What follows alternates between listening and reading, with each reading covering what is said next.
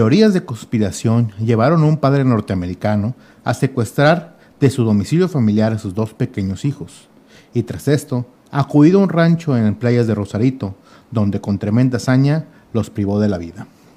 Mediante investigaciones se logró dar con el paradero y en confesión refirió que esto lo hizo para salvar al mundo. Un hecho que causó conmoción no solamente en México, sino a nivel nacional. El doble infanticidio de Caleo y Roxy Coleman. Y esta es la historia que estaremos llevando a ustedes en el crimen, este episodio, eh, pues de este jueves, esta, de esta cuarta temporada, un caso que Miguel, eh, la verdad, como mencioné, no solamente impresionó a los eh, residentes de playas de Rosarito, a las personas que vivimos en Baja California, sino que se hizo a nivel nacional y mundial esta doble tragedia que se registró el pasado 9, sino que con 9 de agosto del presente año, Miguel. Así es, Eric, un caso que incluso eh, continúa dando el debate público en diferentes espacios, sobre todo en donde pues, nos desenvolvemos en estos temas de, crímenes reales, en el cual queda todavía muchas interrogantes respecto al móvil, el que es Q, QAnon, esta, eh, esta teoría, teoría conspirativa, grupo, colectivo o que más adelante le vamos a dar algunos detalles, aún no sé cómo definirlo, y no solamente yo, sino que muchas personas no saben realmente el propósito real que tienen este tipo de colectivos y que eh, toman relevancia hasta durante la última semana porque se asocia a este terrible crimen que ocurre en Baja California, en las inmediaciones de, de, de playas de Rosarito, en donde cuando nos damos cuenta de esta noticia, Creo que inicialmente no, no pensábamos el alcance que tendría a nivel internacional que ocurriera un crimen de esta magnitud,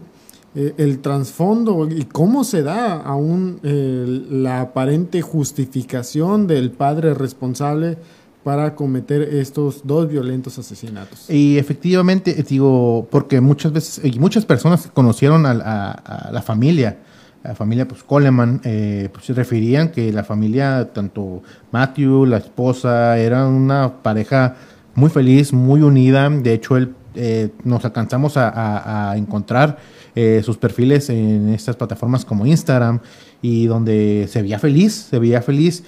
con, al lado de sus dos hijos, al lado de su esposa. Una familia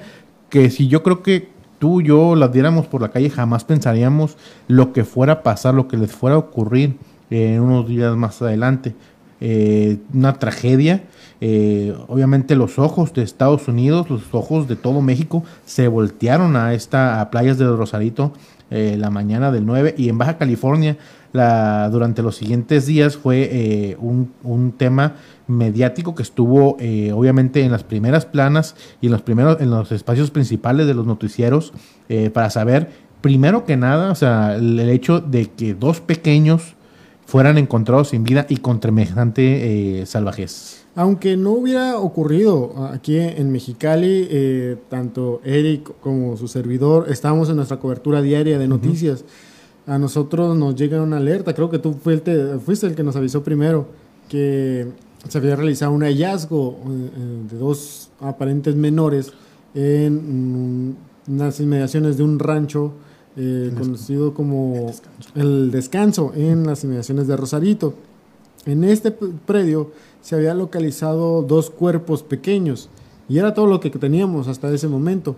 Conforme fuimos cruzando información con algunas fuentes, bueno, supimos que se trataban efectivamente, ya confirmado que eran dos niños los que habían sido localizados. Inmediatamente eh, nos dimos a la tarea de publicar la información en elcrimen.com.mx, compartírselo en diferentes espacios y quienes nos siguen a través de estas plataformas pues pudieron haberse dado cuenta que inmediatamente salimos con esa noticia que ya empezaba a conmocionar a la población en Baja California por las características que se dieron en el hallazgo. Así es, es esa mañana fue alrededor, si no me equivoco, las 7, casi las 8 de la mañana, o, eran, no, no recuerdo si eran casi las 7 de la mañana, cuando se da la alerta, eh, trabajadores de este rancho del descanso eh, iniciaban sus labores como cualquier otro día normal. Era un, era, eh, eh, el velador, el encargado, una persona ya, eh, si no me equivoco, es una persona adulto mayor, eh, acudía a abrirle la puerta principal a sus trabajadores. Cuando durante el trayecto a ir, a, a, ir con ellos se percata de unas manchas semáticas en el suelo, unas manchas de sangre y obviamente pues, preocupado, no extrañándosele que, pudo haber pasado, es que da seguimiento a estas manchas y acudiendo junto con un can a revisar y los lleva a un pequeño lugar que está lleno de, de maleza, lleno de ramas y es que encuentra los cuerpos eh, inertes ya de dos pequeñitos, eh, obviamente de complexión eh, de uno de alrededor de tres años de edad y una más pequeña de un año y meses. obviamente, pues, tenía diez meses, ¿no? ah, sí, cierto, creo que todo es cierto, creo que todavía no tenía ni el año. Obviamente esto da alerta, o se sorprende y obviamente se impacta. De hecho, él lo narra. Él lo narra en varios medios que eh, creo que se acordó de sus, nietos o de sus hijos pequeños y obviamente es algo que yo creo que mm, tanto a ti como a mí es algo que nos impresiona cuando son casos de niños y más cuando son tan pequeños y con tanta, bueno, en ese momento no teníamos mayor información, pero sí eh, es algo que nos impresionó y dieron un aviso a las autoridades y llegaron y confirmaron los hechos. En ese, como pueden, las personas que nos están viendo a través de, Medrano TV, eh, en las imágenes se puede observar cómo era toda esta área completamente eh, alejada de urbanización, eh, principalmente caracterizada por caminos vecinales, eh, maleza, vegetación, que imposibilitaban mucho la visión. Algunos compañeros de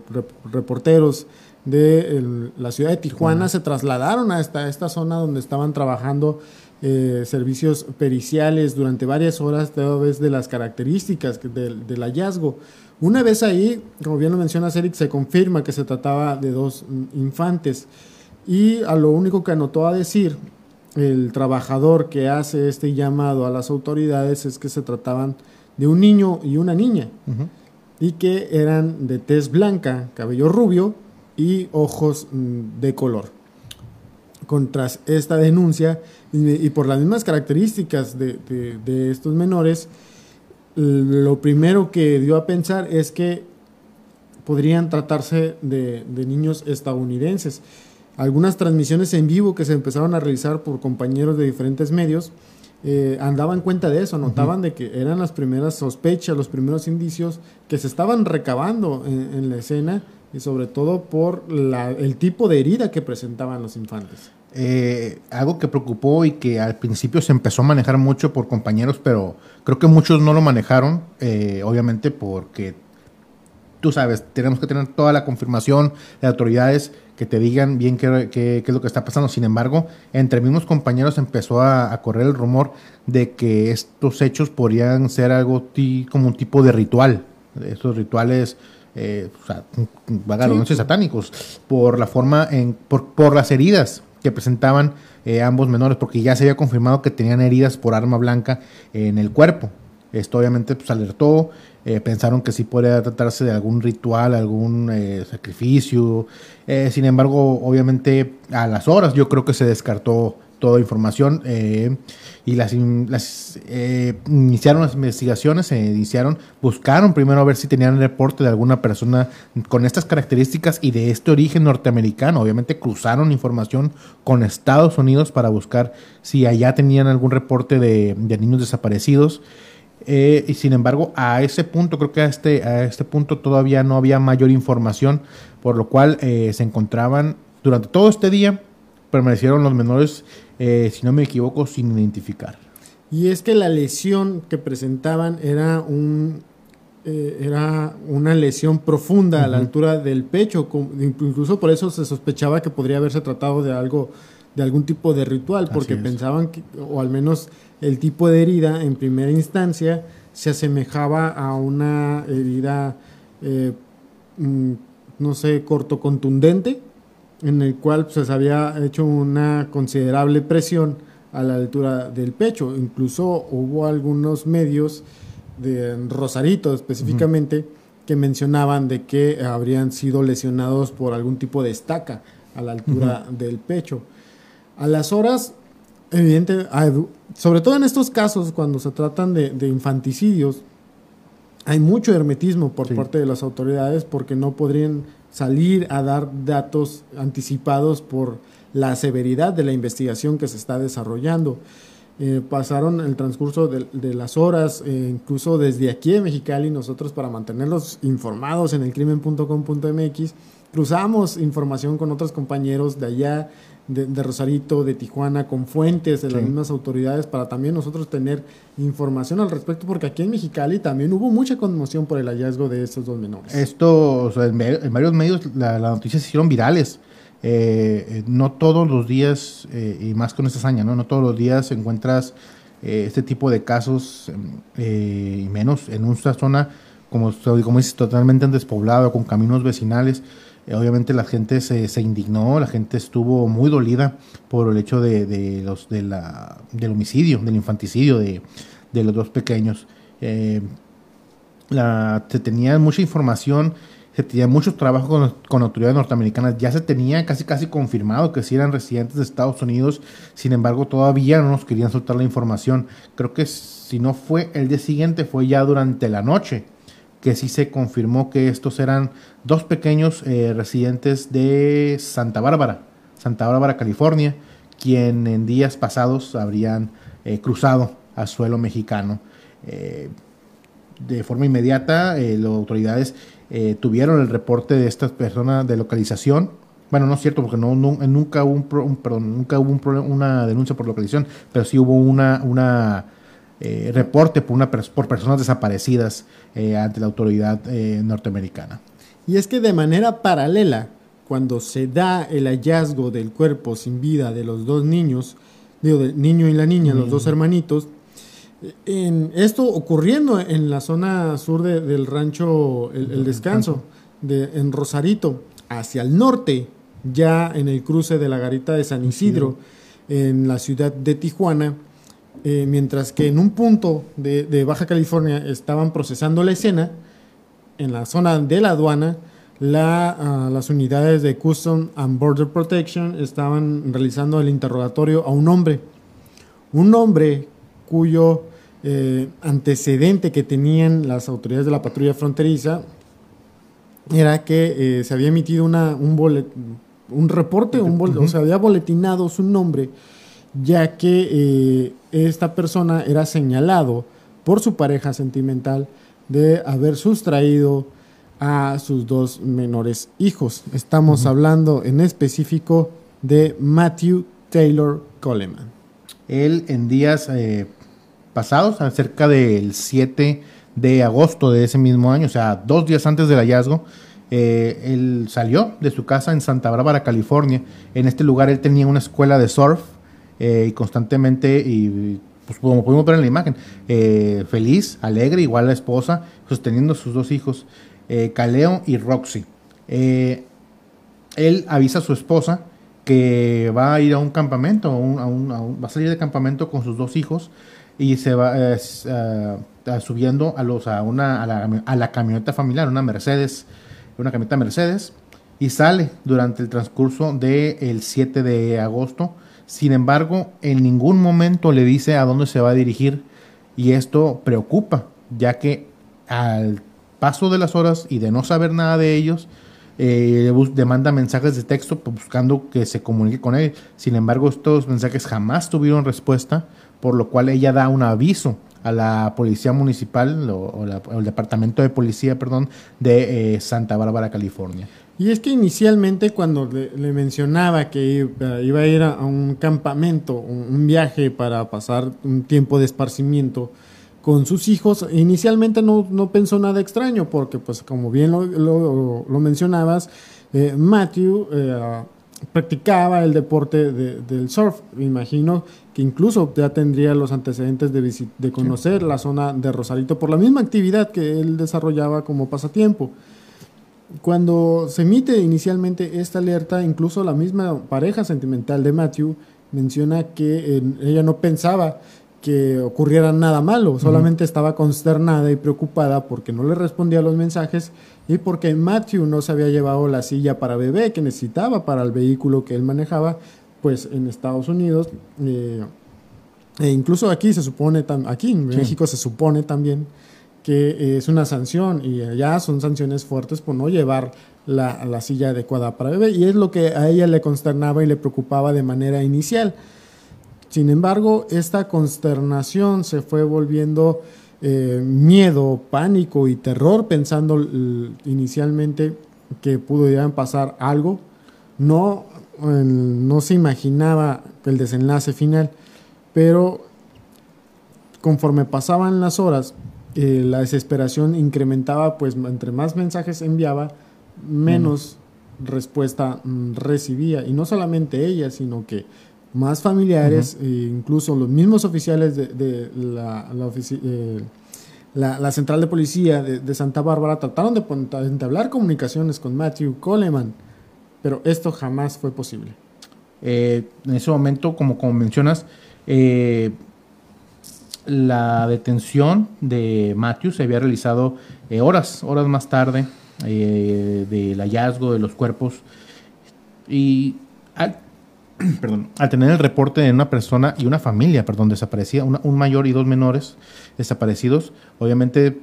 como primer sospechoso estaba la persona y se recién detenida, la llevaron a realizar la declaración de estos hechos. Él mencionó que él había puesto a su hija en una caja, eh, en una caja para poder realizar el, para poder viajar para acá, para, para, para México. En un punto fue que... Eh, bueno, cuando ellos vienen aquí a, México, eh, fue en el transcurso creo que de la noche, cuando ya en territorio de México llegan a un conocido hotel, que se encuentra sobre la carretera Tijuana-Ensenada, si mal no, no, recuerdo, en donde eh, llega al, lobby. A la, al lobby, a la recepción, se registra con una credencial de conductor del estado de California, y renta una habitación. De hecho, cámaras de seguridad captan los momentos en los cuales él llega a la recepción, solicita la habitación y se ve la presencia del menor y que iba acompañado por sus dos hijos. En esos mismos instantes, pero en territorio estadounidense, por segunda ocasión, los elementos de policía de, eh, de Santa Bárbara se comunica nuevamente con la esposa para saber si había tenido alguna noticia o alguna actualización. Ella les menciona pues de que no, no había dado respuesta e incluso solicitaba el auxilio y apoyo para a través de la aplicación Find My iPhone, que quienes tienen a dispositivo iOS,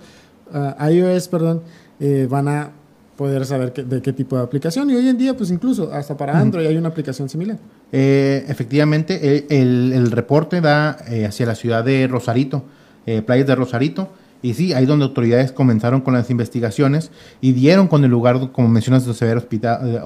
hospedado esa noche del 7 de agosto del, del 2021. En videograbación se observa que llegó una persona coincidiendo con los rasgos de Matthew Taylor a, de este hotel y acompañado de dos menores de 3 y un año de edad, o sea, con los mismos rasgos, con las mismas características, tanto de, de, los hijos de los, los niños Coleman. Él se hospeda, paga una noche y se hospeda y, como dices, presenta la credencial a su nombre. Y ahí donde comienzan ya a realizar las diligencias. Fue el día siguiente, alrededor de las 2, bueno, fue perdón, la noche de la madrugada del 9 de agosto, cuando la persona con estos rasgos sale de la habitación acompañado con los dos menores, si sale a, los abordan, los mete a la, a la, camioneta y sale horas más tarde, alrededor de las seis y media de la mañana, es que regresa la persona, Matthew, al hotel, pero ya regresa solo. Cuando se da este lapso de, horas en los cuales eh, Matthew seguramente eh, comete este macabro crimen y regresa al hotel, recoge sus pertenencias y se traslada hacia la garita de San Isidro con la intención de regresar lo más pronto posible a territorio estadounidense. Eh, me imagino que fue en el lapso de las largas filas que se hacen en una de las que creo que es la garita más transitada del mundo, donde el cual se hacen tiempos, horas para poder cruzar hacia los Estados Unidos. En ese lapso es cuando se da el hallazgo, horas después de que Matthew había regresado al hotel, estamos hablando del transcurso de dos horas alrededor, si no es que menos, se da el hallazgo de los cuerpos. Inmediatamente cuando Matthew intenta regresar a los Estados Unidos, bueno, en ese lapso, eh, vamos a separarlo así para no hacernos bolas. Eh, punto A, Matthew regresa a los Estados Unidos. Está en la entrevista con los agentes de la patrulla fronteriza, de Custom and Border Protection. Punto B, es realizado el hallazgo y se identifica a los menores de manera que son probablemente extranjeros y piden la colaboración de las autoridades norteamericanas. Y punto C, hay una solicitud por de auxilio por parte de la madre de los niños con la policía de Santa Bárbara que ante la ante el dato de prueba de que eh, Matthew había cruzado la frontera, solicitaron el apoyo del FBI para boletinar y boletinar en las garitas el cruce de Matthew Coleman. Y en ese instante, que todo esto está pasando prácticamente al mismo tiempo, llega la alerta a, la gente de Custom and Border Protection de que Matthew es buscado porque había cruzado hacia, hacia México con dos niños y cuando intenta regresar solo llegó él. al momento de realizar, eh, al momento de intentar pasar la, garita de San Isidro, eh, agentes obviamente lo primero que hacen es revisar toda vez que como dices eh, hay una alerta de un de Matthew Coleman Matthew Coleman y los dos menores. Durante la inspección a la unidad de Mercedes es que se percatan de eh, indicios de rastros de sangre en el interior. Asimismo, el, señalado, el ahora detenido, se le encontraron los documentos, tanto, si no me equivoco, era el pasaporte de la menor y de eh, una, una, un acta de nacimiento también de la menor motivo por el que se realiza la detención, se procede con las investigaciones a hablar con él y es en ese momento pues que él, comenta que efectivamente él pasó por, para México y pues es donde hace la confesión sobre eh, pues el infanticidio que se había registrado, que se había sido descubierto, perdón, horas atrás. En el momento en el que ya se confirma que Matthew Coleman es detenido por las autoridades norteamericanas, la Fiscalía General de, Baja California emite también un posicionamiento a los medios de comunicación quienes estaban latente, eh, eh, insistentemente eh, cuestionando a las autoridades respecto al caso del doble infanticidio ocurrido en, Rosarito. Se convoca a una rueda de prensa que estuvimos siguiendo de manera, pues, de manera virtual y en la presentación que hace eh, la Fiscalía General de Baja California se da esta cronología de los hechos. Es un poco de lo que ya les comentábamos. Se dio el, momento en el que Matthew llega al lobby de este hotel que se encuentra sobre la carretera libre Tijuana-Ensenada, donde paga una sola noche. Posteriormente, pues se dan tanto la identificación que él utiliza para acreditar eh, la identidad. Posteriormente se dan las imágenes de que se ve a él cargando bolsas, cargando, llevando consigo unas maletas y también llevando consigo a los menores. Posteriormente se le ve, se ven los instantes cuando él se retira en la madrugada y regresa en la mañana. Todos estos datos pues se exhiben de que eh, habría una investigación coordinada entre las autoridades de Baja California con el FBI. Ahí la detención se realiza por eh, eh, autoridades de Estados Unidos por el presunto delito de eh, asesinato en el extranjero de ciudadanos estadounidenses. Sin embargo, durante es, es si hasta este punto ya es increíble el hecho del doble homicidio, infanticidio, perdón, de los menores Coleman, la declaración dada por, por, por Matthew ante las autoridades, pues obviamente da mucho más de qué hablar, ya que él dice ser eh, así literalmente, Coleman a los detectives dijo que se estaban, que sus hijos eh, se estaban convirtiendo en monstruos, que había sido él iluminado por las teorías de conspiración de QAnon y las Illuminati, y que estaba teniendo visiones que le revelaron que su esposa tenía eh, ADN eh, de serpiente y que el cual se le estaba pasando a sus hijos. Con esto quedó asentado en la declaración, en la investigación que lleva a cabo el FBI, que en el que incluso pudimos, mm, para las personas que nos están viendo, pudimos recuperar algo de la declaración que él hace, eh, que se, y pues él textualmente menciona el acrónimo QAnon, en el cual junto a las teorías Illuminati, pues le dieron esta visión, de que eh, tenía que salvar al mundo privando de la vida a sus propios hijos. Así de increíble como suena, bueno, así lo dejó él acentuado en su declaración ante las autoridades. Y ese es el, el foco, es la principal eh, eh, versión que él tenía. Él no, él no dijo nada más, no dijo, jamás se manejó una venganza contra la madre, no había problemas en la familia, no había ninguna relación extramarital, no había algo que, que estuvieran impidiendo los hijos. Él solamente dijo que fue iluminado, él solamente despertó con estas eh, teorías conspiratorias, impresionó, que es, es aparte del, como dije, aparte del doble homicidio, la razón por la cual lo hizo es lo que estalló en los medios de comunicación. Un hecho de que tú creas que tu pareja tiene eh, ADN de una serpiente y que tus hijos van a ser unos monstruos cuando sean mayores y que por eso tienes que matarlos, es algo extremadamente sorprendente y lo cual él sostenía y siguió sosteniendo durante varios días y que impresionó a la ciudadanía. Y es que aquí ya la interrogante, Eric, el nivel de, qué tanto fanatismo, si podemos decirlo fanatismo, tendría eh, Matthew Coleman hacia estas ideas conspiracionistas. Eh, no sé, a lo mejor también de creencias reptilianas, de eh, llegar al punto de que te motiven y que no haya ningún tipo de acción disuasoria para que asesines a tus propios hijos de un matrimonio que en redes sociales, que luego cuando se da a conocer este, doble, este infanticidio, doble infanticidio, pues inmediatamente identificaron desde las redes sociales, el Instagram de, de, Matthew, que eran fotografías que se compartían de una familia completamente feliz. Ya lo mencionaste hace, unos momentos, de, haber, de ver estas fotografías, estas imágenes que les hemos expuesto en, aquí en Medrano, que no había lugar a alguna sospecha. E incluso ella, la misma pareja de Matthew, mencionaba que no había ningún tipo de problema entre pareja que hiciera sospechar o que diera alguna señal de alerta de que esto sería un factor latente. Algo que se pasó también durante esta, eh, pues en este, en este hecho,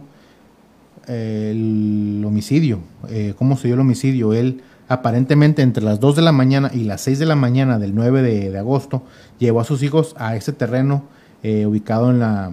en el rancho El Descanso. Él, eh, armado con un, es un arpón, es un arpón de pesca, hirió de muerte primero, eh, primero al, al mayor, al, al, masculino. Le provocó 17 heridas con esta arma, arma y posteriormente 12 más a, su, a la menor de nombre Roxy. Eh, obviamente, eh, al ver los cuerpos y al ver las heridas, es que primero se dieron cuenta pues, que tiene que ser un arma de este calibre para provocar dicha lesión, como, como mencionaste hace un momento, que pareciera como una estaca. Sin embargo, autoridades lograron encontrar el arma homicida cerca del 10 de agosto, junto con otras eh, prendas llenas de sangre y una cobija también de la bebé con algunas manchas de sangre. Es impresionante el grado, como mencioné al principio, el grado de saña con el cual fueron eh, asesinados estos dos pequeños y en las fotos que acabamos de ver de familiares que se veían muy unidos, muy felices y todo el trasfondo que dejó atrás. QAnon es, eh, como mencionaba al principio, es un acrónimo de la letra Q con eh, la palabra anónimo. Su origen, algunos especifican como su origen el mes de octubre del año 2017 a través del conocido foro de Forshan, donde se alertaba de una supuesta investigación a Hillary Clinton por pedofilia y corrupción. Este tipo de publicaciones iban firmadas con la rúbrica Q, usada supuestamente por funcionarios con acceso a información clasificada de máximo nivel y como para, para continuar o compartir o coincidir con este tipo de publicaciones y teorías, bueno, se agregaba el, el, anon como anónimo, pues que quien hacía este tipo o que divulgaba este tipo de información debía permanecer en, el anonimato. Ellos constantemente compartían mucha información en contra de funcionarios de primer nivel de Estados Unidos, diciendo, eh, dando diferentes rumores, dando diferentes eh, eh, información muy clasificada, con la excusa de que ellos tenían documentos en su poder que podrían comprobar este tipo de cosas. Sin embargo, en ningún momento, pese a que se les pedía que mostraran esta información, ellos en ningún momento lo fueron a, lo mostraron eh, de forma pública. Esto es una forma de trabajar de este tipo de, personas, de, esta, de estas personas que mantenían su anonimato. Eh, y ellos solamente daban algunas pequeñas pistas, algunos pequeños rumores y que poco a poco eh, fueron encajando en las, en las, pues dando hincapié que sí podría ocurrir, por lo cual este, este movimiento empezó a tener pues un crecimiento muy fuerte. De empezar en Fortune se fue trasladando a redes con mucha mayor grupo, audiencia, tanto en Reddit, Twitter, Facebook, eh, Instagram, eh, YouTube también, hasta que en los últimos años con la, pues recordarán este debate público que se hizo por las elecciones entre Hillary Clinton y Donald Trump empezó a ganar popularidad, sobre todo por la cuestión de los correos de, Hillary Clinton, que fue también a través de estos eh, tipos de eh, colectivos digitales que coincidían con las teorías de QAnon. Posteriormente eh, fue clasificada por el FBI como una potencial amenaza terrorista. Y en el último año, se, con motivo de la pandemia de, por COVID-19, eh,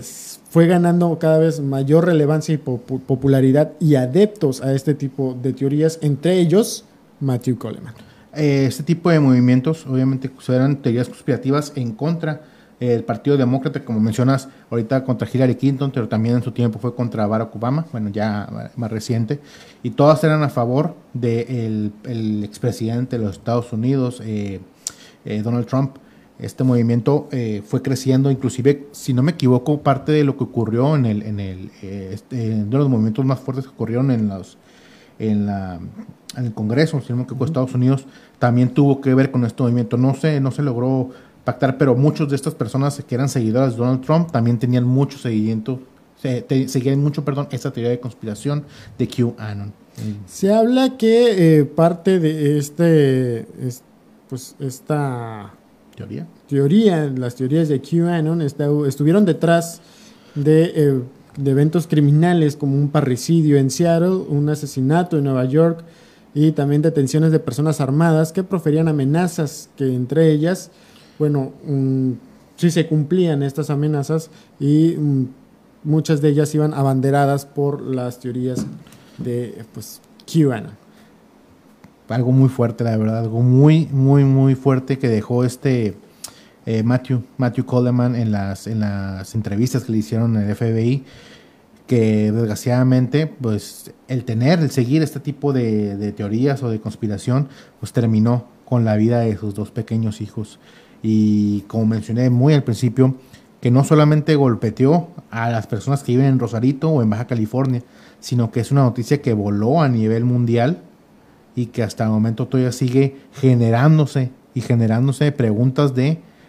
cómo pudo haberse dado esta cómo pudo haber terminado este doble infanticidio. Incluso creo que hasta nosotros, porque eh, este caso no estaba prospectado para que lo abordáramos ah, en, el Crimen Podcast. De hecho, lo vimos desde la semana pasada, cuando se da esta situación y todo lo que va generando y las preguntas que había en la sociedad respecto a cuál fue el móvil que había de trasfondo, quién era Matthew Coleman. Es que nos dimos a la tarea de, investigar más cosas al, respecto, eh, conseguirles la información que obran las carpetas de investigación, tanto de Baja California como las declaraciones que lleva el FBI, para darles todo este caso que pienso yo que eh, seguramente va a dar mucho que dar. Sí, todavía, falta, todavía falta mucho para que termine, todavía falta mucho para que se llegue a la sentencia en contra de, de Matthew Coleman. Sin embargo, eh, mm, ahí están las preguntas, o sea, ¿cuál es su opinión de esto? Si, si conoce algo más, a lo mejor de QAnon que nos pueda compartir, es adelante. Y aquí está la transmisión en vivo, que nos puedan comentar un poco más o que nos dejen mensaje en el Crimen Podcast y lo compartimos también ahí para que sepan, para que sepan las personas eh, más de este movimiento, aunque, bueno, si lo quieren seguir ya o, creer, pues ya son cuestiones de ustedes. Muchas gracias a Julia Valdés, a Judith Bejarano, a Londra Díaz, a Rita Aguilar, quienes nos siguen a través de esta transmisión en Medrano TV. Eh, muchísimas gracias por estar siempre acompañándonos cada jueves eh, haciendo pues este ejercicio de, de, análisis criminológico que pues de casos que nos sorprende lo próximo que están a nosotros, la cercanía que hay entre casos que a veces vemos en las películas o en series de Netflix que ocurren en la vida real y que ocurren tan cerca. Así es, y es tan crudo y nosotros buscamos la forma de que no sea tan fuerte en el momento de estarlo narrando, porque en verdad, eh, en este caso principal o en muchos casos que nos ha tocado narrarles, pues guardamos mucho para no eh, revictimizar a las personas que son que fueron, valga la redundancia, eh, víctimas de algún crimen en la ciudad, en la región o en este caso, pues un caso, es un crimen que ocurrió en, Baja California, pero sin, pero fue planeado por un ciudadano americano. Y con esto nos despedimos agradeciéndoles que nos sigan a través de las redes sociales de El Crimen Podcast, tanto en Instagram, en Facebook, en elcrimen.com.mx para mantenerse muy bien informados de aquellas noticias de gran impacto en crímenes que ocurren en, la entidad. También, eh, pues, disculparme porque no hemos podido subir el episodio de la semana anterior a la plataforma de Spotify en Amazon Music. Nos tuve ahí un pequeño problemita con mi computadora. estamos retrasados, pero se los debo. Ahí lo tengo ya. Nomás es cuestión de hacer algunos ajustes en la edición y ahí va a estar el caso de la semana pasada. Y también el de esta ahí, para que tengan de a dos. De a dos. y ya saben que cualquier información, ya se nos pueden llegar a través de eh, mensajes en Instagram del Crimen Podcast, eh, nuestro Facebook, también el Crimen Podcast, la página de Miguel Galindo, que siempre está abierta, y la de Eric Reinaga López Reportero. Cualquiera de esas eh, cuatro plataformas pueden llegar cualquier información, cualquier dato o cualquier caso que les gustaría que les gustara que abordáramos en un futuro. Y ah, que decía, quiero mandar un saludo a mi maestra Noemí Romo, quien eh, me da clases de victimología 2. Eh, en una clase le recomendé el podcast y me dijo que le gustó mucho, ya se hizo fan. muchas gracias. muchas gracias. Que lo utilicen sus clases. muchas gracias. Y eso es todo lo que tenemos que darles por este caso y todavía queda crimen para rato. tengan un excelente día, noche o tarde, depende de cuando estén escuchando. Adiós.